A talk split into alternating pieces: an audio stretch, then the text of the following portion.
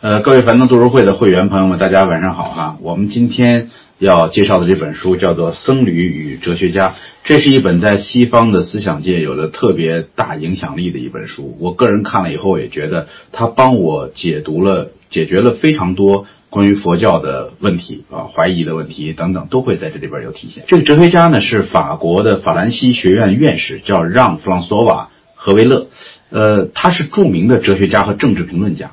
他的儿子就是这里边的僧侣，这个人叫马修·理查德。那这个马修呢是呃他的亲生儿子，生物学的博士。他跟着诺贝尔奖得主在学习生物学，所以学得非常优秀，而且毕业的时候是拿到了这个呃优秀毕业的这种成绩，所以他完全可以成为一个很棒的这个生物学家。但是他后来选择了出家，披上了袈裟，在呃尼泊尔，然后成为了一个僧人。然后这件事情当时在法国就非常有影响力。后来过了二十年以后，父子两个人见面了，然后他们俩呢就针对这件事情进行了一次深入的讨论。一个哲学家并不了解佛教，而他的儿子突然成为了一个僧人，他很奇怪，所以他跟他的儿子进行了一个二十年之后的对话。这个对话呢，文字被整理出来，形成了这本书。翻译这本书的人呢是赖声川先生，就是大家如果看过他的剧作的话，你会知道赖声川先生是呃非常有名的剧作家，呃，他信佛，所以他翻译的也特别的棒。那么在这本书里边，开篇这个哲学家就问说：“我想知道你什么时候做出的这个决定？”呃，这个马修经过了二十多年的修炼以后，其实他已经非常的有这个佛学的素养。和根基了哈，他回答问题特别的从容。他说：“我小时候其实生活的环境还算不错了，在家里边是吧？你们的朋友都很厉害，呃，因为不光是他们了，他的舅舅也是呃特别棒的冒险家，然后他妈妈是诗人等等，就是他们家里边全都是这种有成就的人。所以我每天看着你们和各种各样的成功人士打交道，这里边包括科学家、诗人、艺术家、思想家、哲学家。但是我发现什么呢？”他们这些人虽然都是各自领域里边的天才，但是这些知识和才华并不能让他们成为一个好的人。就是这人他可能是一个很棒的哲学家，但他脾气可能会非常的暴躁；这人是一个很棒的电影导演，但是他对别人会特别的苛刻，对吧？这个人是一个呃这个思想家，他能够写非常漂亮的文章，但是他可能会虐待儿童等等。就每个人都会有自己的这种弱点和缺陷。那为什么他们拥有了这么多的知识，却没有成为更好的人呢？然后有一次，他在一个西藏大师的记录西藏大师生活的一个纪录片里边，看到了这群西藏的大师，他觉得那个似乎才是更好的状态，那个才是一个人应该成为的状态，所以他好奇，然后就从法国去了西藏，去了尼泊尔，然后呃，后来慢慢一步一步的走到出家的，所以他的这一切。其实是来自于最早，我们说苏格拉底在西方哲学里边就提出过，说哲学干什么呢？就是如何成为更好的人，对吧？苏格拉底所提出的这个问题，在后来逐渐的被哲学史所忽略了。但是在马修这儿，他认为我们学这些东西就是为了成为更好的人，所以他才选择了出家这条路。然后这个爸爸呢就觉得说，是不是最初的动机要逃避什么痛苦啊？对吧？你你出家是不是为了逃避？这个是来自于世俗人的。很多想法，这个马修说不对，说痛苦是无知的结果。我们真正必须要被驱除的东西是无知，而不是痛苦，因为痛苦是无知的结果。你必须要驱除的东西是无知，而最根本的无知是相信自身真正存在，相信现象界的实在性。这个。跟我们之前讲的书很接近啊，说因为你把这些东西只以为有，你把这个杯子只以为真的有这个杯子啊，当然这个杯子是真的有哈，那是因为它此刻因缘和合，所以它真的有。因此《心经》上讲叫色即是空，空即是色，它有，但是它这个东西是存在的，但是它是因缘假合而成，对吧？痛痛苦情绪、自我都是一样的，我们都以为这个自我是有的，所以才会导致我们有特别多的痛苦。那要驱除掉对这个东西的这种执着和迷茫，人们才会真的，呃，让痛苦减轻，甚至摆脱特痛苦，得到一个叫做大自在的这种状态哈。所以马修说：“我们理解快乐和痛苦的心理过程吗？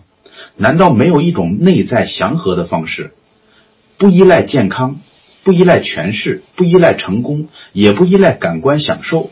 同时，这个内在的祥和也是一切外在祥和的源泉。佛法让你清晰地认出自我没有实质的存在，这才是你所有问题的根源。放下对自我的信念，就可以让这内在和平自然的流露。佛法不只是在形容心中产生的状态，它还能示范如何转换这些状态。所谓解放这些状态，对自我的执着就是无知的最基本的表现。呃，所以马修的解释很很简单啊，就是我离开不是为了逃避某一些世间的痛苦，不像很多人讲的说他恋爱失败了，所以他出家了，这里边没有必然的关系。我离开是因为我想知道这个痛苦的根源到底在哪里。然后我我现在了解到了痛苦的根源在于对自我的执着之后，我在想说怎么样才能够学会去消除这个对自我的执着，这才是他出家的最根本的原因哈。那么哲学家感兴趣的说，佛教是一个宗教还是一套哲学呢？呃，你的转变是一种宗教性的转换，还是某一种纯粹属于哲学性的突破？这话咱们一般人都不太理解哈。呃，但是我们过去中国人会天然的把佛教当做是一个宗教，但在西方并不这样认为。西方人认为说，这个宗教可能更更接近于哲学，因为它是无神论，它并没有一个神在那儿，对吧？不像西方的宗教是有神的，佛教是没有神的。释迦牟尼只是一个人，他只是一个觉悟的人，觉者，对吧？而且他并不强调偶像崇拜，因为每一个人自性当中都有着佛性。这个僧侣就讲说，丹增仁波切呀。经常被问这个问题，他通常以开玩笑的方式回答说：“可怜的佛教，哼，宗教家说它是无神论的哲学，是一种心灵的科学；而哲学家说它是一种宗教。佛教似乎没有自处之地了。也许正因为如此，佛教有一种优势，就是它可以在宗教和哲学之间搭起一个桥梁。我会说，佛教本质上是一个形而上的传统，这个传统可以帮我们吸取智慧。”这种智慧可以运用到每一个刹那和所有的状况之中。如果我们对宗教的定义是要盲目的接受一种教义，不需要自己去重新发掘这个教义的真理，那么佛教就不是一个宗教。佛陀说的很清楚，他的教义必须被检查，必须被思考，不能只是因为尊敬佛陀而单纯的接受。教义的真理必须自己发掘，通过不断的修炼，最后。迈向心灵的正悟，这个哲学家说：“那你们不是还在拜佛吗？你不是还是还是崇拜佛陀吗？”这个僧侣说：“是的，但是并不是因为人们把他当做上帝或者是圣人，而是因为他就是究竟的老师。究竟，他特别的究竟，他是正悟的化身。佛的意思是觉悟者，成就真理的人。在藏语当中啊，佛被翻译成桑杰，桑杰。”这个桑是摧毁了所有蒙蔽智慧的负面障碍，杰就是培养了属于心灵和人性的正面特质。就是佛一方面要摧毁你这个蒙蔽智慧的负面障碍，一方面还要帮你培养出属于心灵和人性的正面特质。所以桑杰就是佛的意思啊。因此，呃，佛教对于佛的这个崇拜，呃，和西方的宗教是不一样的。因为他要求你必须得疑问，必须得探究，你必须得自己明白他才要相信，而不是说因为他是佛说的，所以就一定要相信。关于迷信的问题哈，就是哲学家说，其实我们西方的学者一直挺尊重佛教，觉得佛教的理论呢什么的都特别的完备，也挺好的。但是我一到西藏，看到那些人。满地都是玛尼石，对吧？然后到处都是写满经文的旗子，到处都是法轮，然后很多人在那个法轮上转转转，就说这样能够怎么怎么样哈？说这也太太怪了吧？这东西就就看起来不靠谱了哈。这个是迷信，他认为这个是迷信。然后还包括你们还说有转世灵童，对吧？说一个三岁的小孩是一个转世灵童，说这是怎么回事？就问这个他儿子，这个马修说，就是僧侣啊，他说许多对于许多宗教而言呢。意识持续到死亡之后是一个不争的事实，在佛教，证据来自于一些人的经验。佛教所谓的轮回，绝对不是某种个体附在另外一个个体上，也不是心灵的转换，没有灵魂这这回事儿。因为所谓的没有所谓的灵魂，通过许多次转世所留下来的，并不是一个人的身份，而是一种被培养出来的意识流。至于经幡和法轮，并不是迷信，它只是反映佛教有各种丰富的方式来提醒我们对内心的觉察性。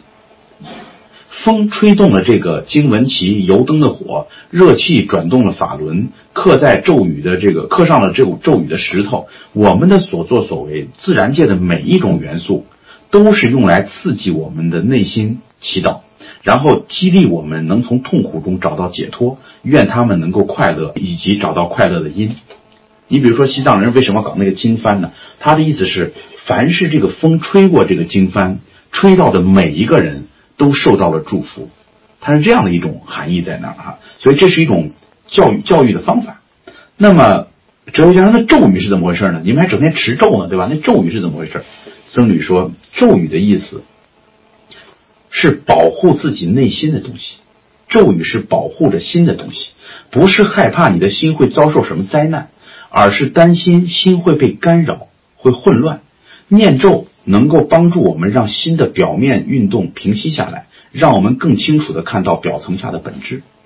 呃，这里边有一个细节哈，就是西方人认为意识流，就你的意识是流动的，你的意识是不可能停下来的。呃，而喇嘛们听说这事儿觉得特别好笑。因为喇嘛们练了一辈子啊，他练的就是这一招，就能够让你的意识停下来，入定。所谓入定，对吧？意识突然不动，让自己的意识突然能够做到不动了。这个在西方人看来是不可思议的，因为你坐在这儿，你的想法就在不断的动，对吧？包括我们也难以做到。但是经过严格训练的人是可以让你的心立刻安静下来，就像那个湖面上的涟漪突然之间就平静了一样。OK，这是关于迷信的解读哈。十九世纪哲学家说。十九世纪的时候，某些哲学家，比如叔本华，哈，他对被佛教吸引的理由是认为它可以提供一种方法，通过忘记自我而达到某种宁静的境界。最近呢，反而是对新的掌控技巧引起了人们更多的注意力。这个佛教的心理学到底是怎么回事？他问他儿子。这僧侣讲说，叔本华那个境界呀，他只是仅仅辨认出一个情绪，并且把到引把它引到表面上，这是不够的。我们必须懂得如何让这种念头和情绪得到解脱，这就是要消除它在我们心中的任何痕迹，让它不要再被混乱所捆绑，不然它很容易创造出连锁的反应：不喜欢、敌意、愤怒，最后它会成为负面的语言和行为。有两种禅定的方式，一种像狗，一种像狮子。这什么意思呢？就是。狗的方式是什么呢？就是它可以追踪自己的念头，就像小狗不断追踪前面的这个东西一样，一个接一个。这个只会让我们的心一直处在混乱当中。而另外一种方式是像狮子一样，它会立即冲向那个丢石头的人，扑到他身上。这就是转向念头的根源。当你通过大量的练习，能够令你的念头停住的时候，你就要开始研究妄念的本质。情绪升起之前。它在哪里？它有任何特质吗？它有没有确定的位置、确定的形状，对吧？有颜色吗？它会到别的地方去吗？呃，当你了解了念头只不过是意识的显现的时候，它就会失去对心的束缚能力。那么，经过长期勤劳的修炼，解脱的过程就会变得特别的自然。所谓的解脱呀，就是你不被自己的念头所束缚。我们现在特别多的痛苦，是因为我们脑子里边不断的出现特别多的念头，我们想这个，我们想那个，对吧？念头特别多，所以会产生大量的痛苦。而当你能够发现念头的产生的本源，找到那个东西，然后把它这个像狮子一样的控制住的话，那么这个念头本身就不会对你的心产生束缚了。这时候你的心才真正处于一种自由平和的状态之下。所以念头的形成和消失一样快。就像用手指在水面上画画一样，这个听起来有点禅味儿哈。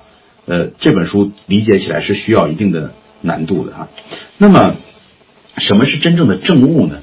哲学家问说，佛教的真正核心到底是什么？这个僧侣讲说，用最简单的方式来定义佛教，就是首先要把它视为一条道路。佛教是一条道路，这个道路的目标就是要达成所谓的完美。究竟知识正悟，这就是佛的境界。那么，这个哲学家说，那啥境界？什么是佛的境界？到了那个境界，那是不是我们就消失了？通，大家看过超体吧？你看，那就是西方人理解的佛的境界哈。西方人理解说，当你的大脑开发到百分之百的时候，这个人会砰消失掉，然后留下一句话说 I'm everywhere，就是到处都是我，对吧？他说成佛以后是不是就变成那样了呢？这个僧侣说干嘛消失呢？不会消失啊。说正好相反，达成了正悟以后，你看佛陀当年在菩提树下达成正悟以后，他就立刻开展了庞大的助人行动，教导他人，引导他人，就像是导游。他像一个导游一样，引领着人们走向佛陀自己走过的路。唯一会消失并且会完全消失的，就是无知。相信一个自我的存在是最无知的表现。相信有一个自我的存在，相信这个东西会恒长，相信这个东西是最重要的，别人都得为他服务，他得到了就高兴，他失去了就痛苦，这是最无知的表现。因为你要知道，你所谓的自我只是因缘假合而成的一个东西。对吧？这就是所谓的说空的概念就在这儿。那么成佛的意义是对事物究竟本质的觉知，不是一种重新建立，而是一种发现。最基本的概念就是众生都有佛性，一般众生的佛性被埋在了众多的障碍之下。这就是佛祖成道的时候讲说：“意哉，众生皆具如来智慧德相，皆因妄想执着不能正得。”对吧？就这意思。然后这些负面的心理因素呢，是因为执着于实质的存在、自我及现象，所以这条道路就是要化解掉所有掩盖这些真正本性的东西，让我们能够看到它真正的面貌。OK，这就是所谓正悟的核心。所以正悟的目的不是要让你离开这个世界，而是让你不再被外在的世界所奴役。这个世界本身并不是坏的，只是我们觉知它的方式错了。所谓娑婆世界，就是存在世界的恶性循环，是由无知所撑起来的，是一个痛苦、散乱以及混淆的世界。整体而言，这个现象世界呢无始无终，但是生命有潜力来打破这个恶性的循环，通过净化自己的意识河流的方式来达到正悟。曾经有一句话讲叫“横出三界”，对吧？很多人不明白什么叫“横出三界”，横着出来。因为有一个比喻特别好，说一个人在修炼的过程当中，像是一个虫子从一个竹子里边往上爬，对吧？那么竖出三界意味着什么呢？你得一直爬爬爬爬爬爬到那个竹子的顶端，这是不是特别缓慢啊？你得经过无数次的修炼，一个反复，一个反复，一个竹节一个竹节的爬上去。那么横出三界意味着什么呢？你能够换一个维度，从旁边出来，这个叫横出。所以当你达到正悟的那一刻，实际上就是横出了。就你突然之间达到了自信的光明，达到了正悟，你知道了空的概念，然后不再被这个外在的世界所奴役。这时候呢，这个佛的境界不处在娑婆世界和涅槃这两者当中，因为他已经从无知当中解脱出来，不被业带入轮回，也不停留在涅槃的平静当中，因为他对仍在受苦的众生升起了无限的慈悲。你看，呃，我们我们有时候讲过说。所谓人天小乘，对吧？然后这个人天小果是什么呢？就是他要不断的去轮回，他就喜欢这个，他就喜欢轮回成人，轮回成天，对吧？还有一个叫呃金刚的小乘，这个小乘是什么呢？说我就要自己解脱，我待在涅槃境界当中，我不来了，对吧？OK，这两者都不是佛的境界，佛的境界是我不但要自度，我还要度人，他对众生包含着慈悲，所以他才会回到这个世界当中来。OK，那么。什么是空呢？这个哲学家还是不懂。那么空性到底是什么？空是不是虚无啊？是不是不存在的意思啊？这个僧侣说，很多人对于空的概念表示不安啊，甚至害怕。那是因为他们把空性和虚无混在一起了。虚无之中一无所有，而空性实际上是虚无的反义词。它是一种宇宙的潜能。任何现象如果究竟本质不是空性的话，根本就不可能显现。包括我们自我和外在的世界，没有任何东西是具体的、永恒的，或者具足的存在性。空性并不是什么和现象分开的东西，它就是现象本质。任何一个现象的本质都是空性。佛法说世界是没有开始的，在任何东西显现之前，时间的概念是没有意义的。时间只是一个观者赋予一连串刹那的概念。世界没有真正或实质的存在，所以说现象世界就是相对层面，空性是绝对层面。这就是所谓的空即是色，色即是空，并不是在否定我们对这个世界的一般觉知。我们想否定的是，在最终的分析之下，世界具有真正实质的现象。这个回到呃西方的一位哲学家海森堡的话讲，他说原子不是东西，那么许多原子聚在一起，怎么可能变成东西呢？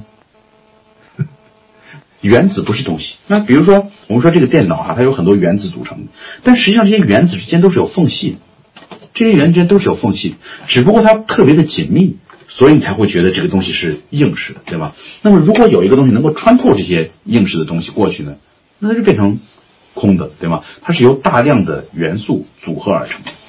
所以，这个哲学家说，这难道不是无为的哲学吗？你看，你说这个，那结果我们为什么要针对这些不存在的东西有所行动呢？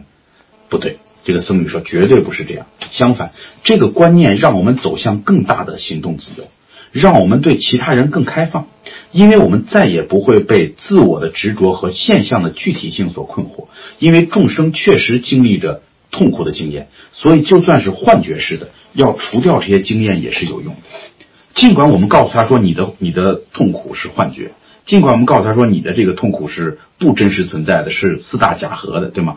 但是他那种感受是真的，因此能够去除掉这些感受，对于众生来讲都是有意义的。在了解了什么叫空性，什么叫正悟之后，这个哲学家又开始关心说，呃，佛教呢既不像西方的宗教，同时呢，他不承认在另外一个世界中得到永生，对吧？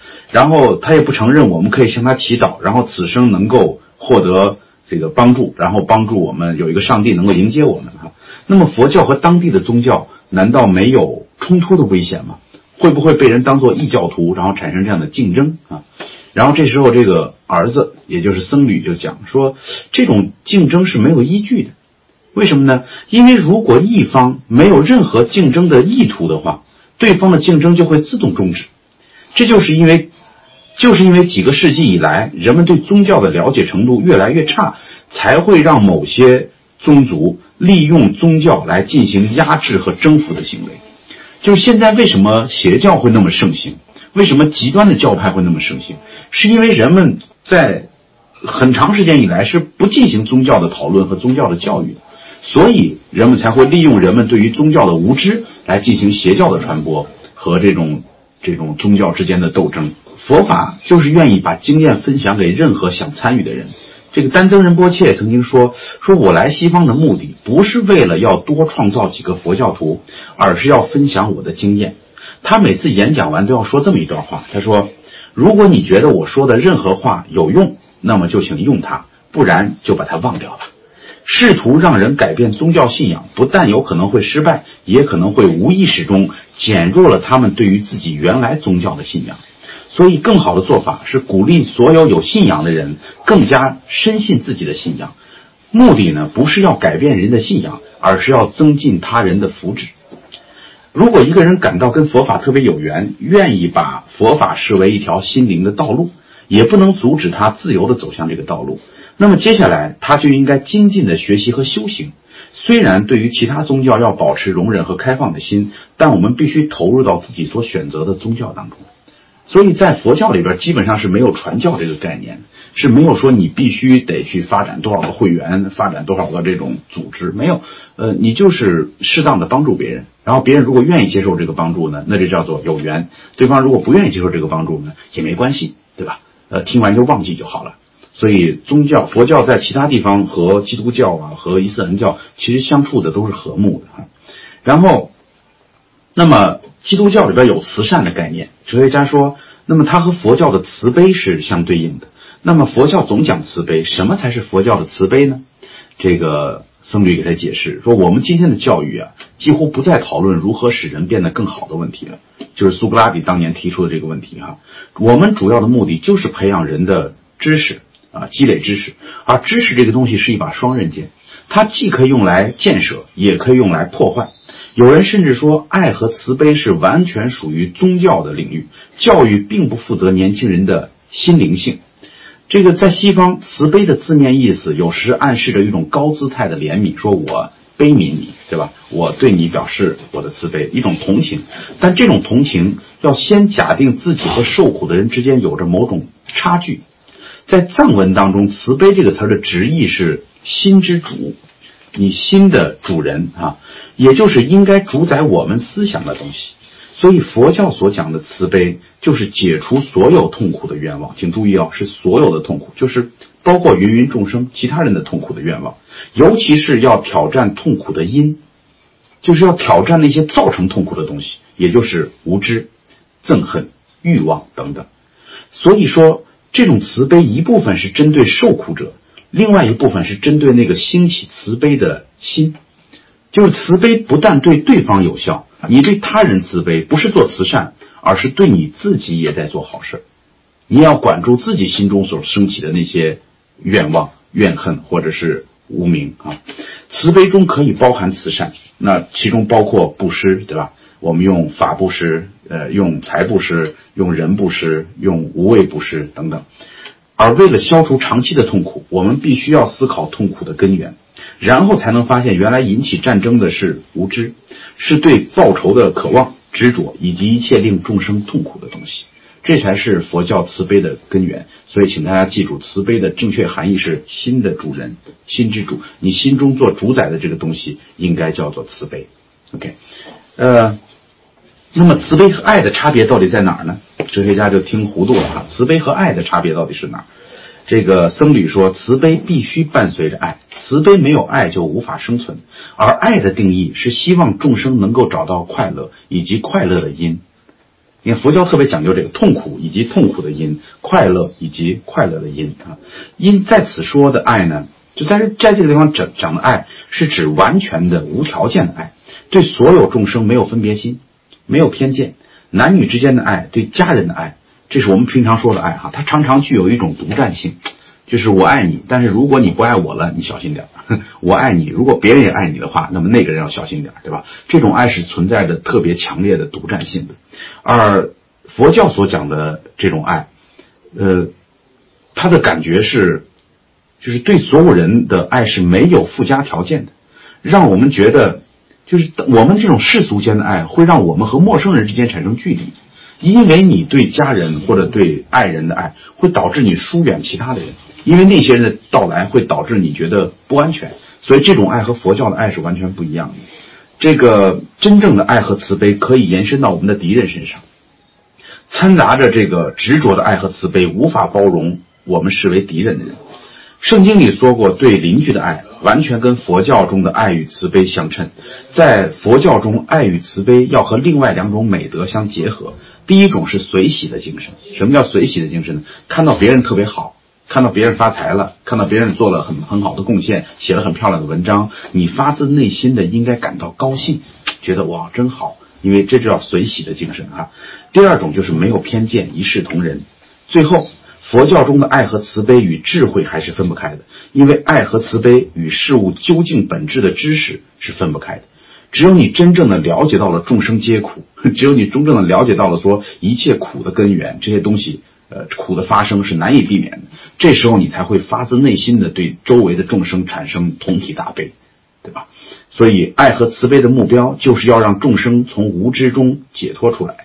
为什么慈悲会有这么大的力量？因为它的背后有着这种智慧和知识，是以智慧和知识做基础产生的慈悲，而不是说我看到他可怜我就去帮助他，那种慈悲是世俗的慈悲，而事实上真正的慈悲是建立在。爱和知识之上，是产生在对于整个世界结构的了解之上的东西哈。然后哲学家讲说，你说这个，我觉得都有点像呃唱高调哈。你这慈悲怎么来对抗现实中的邪恶呢？现实中就是有很多坏人呢，现实中又有很多虐待他人的人呢，对吧？遇到这种情况，难道用你的慈悲能够解决这个问题吗？嗯，这很尖锐哈。然后这个僧侣讲说，佛教认为所有众生的本性是完美的。即使被无知、欲望和憎恨遮盖住了，他表现出来是一个所谓的坏人，但这时候也没法改变他体内的佛性。我们太容易忘记这个本性，进入一种二元对立啊，负面的思考模式。这时候就是你是好人，我是坏人，对吧？二元对立。那么这些又被转换成负面的语言和行为，接着就造成了痛苦的伤害。人的真正本性是一种平衡状态。而暴力的表现是一种典型的不平衡状态，他的平衡被打破了，所以他希望通过暴力来报复别人。那么这时候，不但那个被暴力伤害的人会痛苦，这个用暴力来伤害他人的人，他同样会受到痛苦，他的内心也依然会煎熬。所以在这时候，佛教没有任何立场来防止，比如说像卢旺达的屠杀这种事儿，说我我没法做到，佛教也没办法说阻止这个屠杀的发生。但是他作者提醒说，可是你也知道，其他的任何人也都无能为力。西方的所谓现实政策、世界新秩序都不能阻止屠杀的发生，但就算这种暴力倾向存在，也要依靠知性来解除它，也要依靠我们不屈服于这种憎恨的影响力。我们找到这个憎恨到底来自哪里？如果我们追追踪到它的根源，你会发现这一切憎恨的根源都是来自于念头，来自于分别心，来自于二元对立，对吧？所以佛教讲不二法门。就是不要做二元的对立。如果把这个世界简单的变成对和错、好人和坏人、亲人和仇人，那么最后就会产生大量的纷争。只有消除掉这种二元对立的结构，才会消除到根本上的痛苦。OK，你说我当下可能真的救不了那些孩子，因为这个已经发生了，对吧？但是你西方的政治方法也是同样挽救不了。因此，在这个时候要找到最根本的东西，我们来想掉怎么样去熄灭这些痛苦。这个哲学家说：“这这听起来是没错哈，但是你如果要等到我们把所有的邪恶都从那个呃心里边拯救出来的话，六十亿人都走上那条心灵道路，那要等很久啊。”这个僧侣说：“需要花很多时间，并不改变一个事实，那就是没有其他更好的解决方法。这种暴力不断的出现，唯一的解决方式就是个人的转化。这种转化可以从个人延伸到家庭、村庄以及整个社会。”在历史上，确实有一些社会在某些时期能够保持和平，这是一个可以达成的目标，要看每一个人愿不愿意以及贡献多少。所以现在很多人对西方的这种呃救助有很多的反思哈，包括呃美国人用他们的价值观去推进，结果导致很多国家现在变成了战场。本来大家还可以安居乐业的生活，结果到最后变成不断的屠杀，然后死很多的人。所以事实上，呃，这有点像呃。人们对西医的一些批评啊，就西医的方法是你这儿疼好，我给你割了不就好了吗？结果割掉以后，全身上下产生了大量的问题，包括你得了癌症就给你放疗化疗，结果整个身体的抵抗力全部崩溃，头痛医头，脚痛医脚，这个就会导致整个身体的不平衡。而佛教的方法是我们需要找到最后的根本，找到这些人为什么生气那么多憎恨，然后来解决它，这才是一个能够根本的使得这些痛苦减少的方法。然后。这个佛教里边有三种懒惰，这个我觉得特别呃特别好啊，希望跟大家介绍一下。这个僧侣讲说，佛教里边有三种懒惰，这三种懒惰是什么呢？第一种懒惰是把所有的时间都用在吃饭睡觉上，就是舒服就行，对吧？然后我只干我喜欢干的事儿，然后你读书学习这种事儿我不爱干，这种是我们世俗理解的懒惰。第二种懒惰是什么呢？就是告诉自己说，像我这样的人绝对不可能达到完美。哎，你不要要求我这个，你这个要说太高了，这我根本做不到。我相信在座很多听的人就是这样想的哈。那么这是第二种懒惰，你要相信自己是可以改变的，你要相信只要你愿意学习，你一定会发生改变，对吧？这是破除第二种懒惰的方法。还有第三种懒惰是什么呢？就是你把大量的时间用在了与心灵无关的事情上，你认为生活中最重要的事儿是那些事儿。是那些眼下要赚的钱，是那些眼下要干的事儿，而不是那个要面对的未来最重要的问题，就是你的死生问题，你的心灵归属的问题，你的心里边是否能够平静的问题，对吧？所以，呃，这个问题怎么讨论出来的呢？就是因为哲学家认为科学是非常重要的，而这个僧侣告诉他说，科学的危险性就在于它容易被分析式的冲力带走，让知识做过大的横向扩展。就是你，你研究了特别多、特别多的细枝末节，但是你忽略了最重要的那个心灵的问题。哲学家很不耐烦，说：“你你说那些那些是次要问题吗？那个一个与心灵无关的事儿，比如说我研究了一个细胞的这个增长，对吧？我研究了一个生物学的问题，研究这个物理学的问题，这怎么能叫做次要问题呢？”很生气哈。这个僧侣讲说，对于一个银行家来讲，破产是一个重大问题。但是对于一个隐士来讲，破产不破产就不是一个重要的问题了，对吧？所以这个问题重要不重要，其实跟你所在的角度是有着很大的关系，对吧？因此从根本上来讲，人生很短，要发展我们内在的特质，永远都不嫌太早。千万不要等到自己说我一定要等到最后退休了、闲了没事了，我再来研究这个事儿，也可能到那个时候就已经来不及了。OK，那么。有一个奇怪的问题是，佛教在印度为什么会衰败？这个哲学家说，在十二世纪到十八世纪之间呢，印度的部分地区是在这个伊斯兰教的控制之下哈。但是虽然如此，印度教在印度依然生存的很好。但是佛教像你说的这么好，它为什么会消失了呢？这个僧侣讲说，佛教在印度衰退的原因呢，至今还不是很清楚。从六世纪开始，印度重新恢复了婆罗门教的这个统治，这使得佛教的影响力开始减弱。这里边有一个非常重要的原因呢，是因为印度的婆罗门教它是特别讲究种族这个差异，讲究等级的，对吧？都我们知道是婆罗门、萨帝利、什么首陀罗，然后是还包括不可触碰者，分好多级，呃，非常严格的遵守这个等级。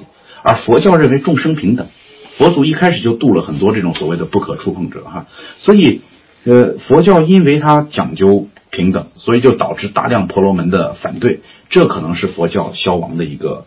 非常重要的原因，还有就是佛教后来传到了日本、中国，然后演化成所谓的大乘佛教、金刚乘佛教，哈，这些都是佛教的一些转化。佛教至于为什么会在印度衰退，这个没有一个具体的答案。但是，呃，僧侣接着讲说，佛法并不是教条，而是一条道路。一定记住这句话：佛法不是一系列的教条，而是一条道路。僧团就是陪伴我们走这条道路的人。佛教不会强迫，也不会试图改变人的信仰。那样是没有任何意义的。佛教一向不采取征服者的姿态，它更多的是通过心灵上的影响力来产生作用。这个和邪教不同，邪教是纯心灵传统的假版本，一有机会它的面貌就会崩溃。邪教虽然能够吸引徒众。但是它的欺骗性本质表现在它各种的内在矛盾、丑闻以及不可思议的事情上。大部分邪教中对他人的要求非常多，但又猖狂的违反自己号称的理想。邪教的教主所做的事儿跟他们对徒众的要求是截然相反的啊！所以，呃，这是关于佛教的这个历史的问题。然后，这个哲学家始终揪着的一点说，为什么这个宗教会有那么多的仪式？就这特别奇怪啊，就你们既然是一个。宣称是一个科学的宗教，哈，你们宣称是哲学，那为什么会有那么多奇怪的仪式呢？呃，烧香啊，磕头啊，对吧？转法轮呐，等等。这个僧侣讲说，呃，什么叫迷信？在这里边对迷信有一个非常好的定义。各位，什么叫迷信？如果信仰违反了理性，而且不去了解仪式中更深层的意义，这就叫迷信。这个信仰违反了理性。而且他根本不用去了解这里边深层的含义，这才叫做迷信。拉丁文的这个所谓仪式啊，它的实际上就是正确行动的意思，它蕴含着反省、沉思、祈祷和静思。一个仪式就变成一次心灵的修行，所以这相当于是一种上课的方式，是一种心灵的修行。这里边呃，包括它的环境、音乐、念诵，都是为了让我们的心更平静，而不是激起我们的情绪。佛塔象征的是佛陀的心，所以当你绕着佛塔走的时候，你要把右侧始终对着佛塔，这代表着是对佛的尊敬。然后，呃，佛本尊呢有六只手臂，我们见过那种有六只手臂的，象征着六波罗蜜，就是六度波罗蜜：布施、持戒、忍辱、精进、禅定、般若，对吧？然后，当我们转那个法轮的时候，我们要考虑到说，这个东西里边包包含着我们的念头，我们在。帮着他念经，对吧？然后当风吹动一个风帆，我们期望着这个风帆所这个所吹过的经幡上吹过的这个风，吹到的每一个人都能够得到解脱。包括拜佛的仪式，你的手朝哪儿拉，朝哪儿放，这里边都含着深刻的教育的含义。所以在完成这些仪规的时候，事实上是这些人在不断的修炼而已。这就是仪式的准确含义。如果你简单的把它理解为说一群人莫名其妙的做在做一些事情，那这个就是迷信，对吧？所以这也是需要我们更多的了解的哈。这个呃，哲学家讲如何，他们最后商量说，哲学一定会面对死亡的问题，对吧？哲学家说，作为一个哲学家，就是要学习死亡。这个过程在佛教教义中也扮演着非常重要的角色。那么佛教对于死亡的准备是怎样的？这个僧侣说，佛教徒呢应该随时想到死亡的念头，就是佛教经常讲无常。为什么要精进？为什么要天天努力呢？因为你今天晚上闭上眼睛，明天能不能睁开就不一定了，所以你得为自己做好充分的准备。不知道无常什么时候发生，对吗？呃，这绝对不是悲伤或者悲观的说法，这种想法反而激励着佛教徒去利用生命的每一刻来实现内在的转化。因为死亡的时刻以及造成死亡的状况是无法预测的，所以思索着无常和死亡，永远是一种心灵修行的激励。初级的修行者认为死亡是可怕的，对道路有一点认识的人会去了解如何能够自信而平静地度过那个死亡的状态。那么再往后呢？他们会像农夫一样，只问耕耘不问收获，非常平静地面对死亡。最后，程度最高的修行者一想到死亡，心中会感到喜悦。有什么好害怕的呢？死亡已经变成了一个朋友，它只不过是生命中的一个阶段，一个简单的转折。如果我们要面对死亡，等到最后一分钟是没用的，因为濒死时刻的，并不是一个心灵开始心灵修行的理想时机。所以，呃，有一本书叫做《呃西藏生死书》啊。大家如果有兴趣的话，也可以了解一下。就那本书里边呢，呃，非常细致的讲解了一个人西藏认为西藏的佛教认为一个人死亡的整个的过程。呃，我觉得对我们面对死亡的时候的心态做一些准备还是有帮助的。当这个问题你参透了、想明白了以后，你在生活中做各种各样的事儿，其实会变得更加淡定和从容。所以我推荐大家可以了解一下哈。呃。那么佛教徒还要不要努力呢？你连死亡都看空了，对吧？哲学家说，佛教似乎可以概括为我对世界的影响力其实只是一种幻想。这个幻想带给我庞大的期望和失望，让我活在不断的变化的喜悦和恐惧中。这是这个法国哲学家自己总结的哈。他说，佛教给人的感觉就是，那最好你什么都别做，因为你做什么都没用，这些东西都会不断的变化。僧侣解释说，您说的这段话呢，比较像印度教对于业的解释。造业啊，这个业的解释，最理想的方式是完全接受我们的命运，不去抗拒它。这是印度教里边认为的。但是一个佛教徒会采取不同的立场，他会接受现在，因为这是过去所发生的事情的结果，对吧？因为我现在，你现在所承受的东西是之前做的事儿的结果。然后呢，但是未来完全要看我自己。我永远是站在一个十字路口上，能够看到我不是真实的存在。不会让我们毫不在乎接受任何发生在我们身上的事情，反而会让我们更加自由的行动。你当你不受到我的约束，不断的创造出一连串吸引和排斥的反应，从自我中心解脱出来，那么我们就能够有更大的行动自由。过去已经演过了，但是未来还没有。过去的事发生过了，所以我现在坦然的接受我现在的状况，但是未来还没有。那未来的状况会怎么样呢？要看我今天做的事情，对吧？这就是因果的作用，所以会导致。佛教徒变得更加的精进，他愿意把眼前的事做到更好，所以他不是简单的接受说反正要变化就不要再做了，好了。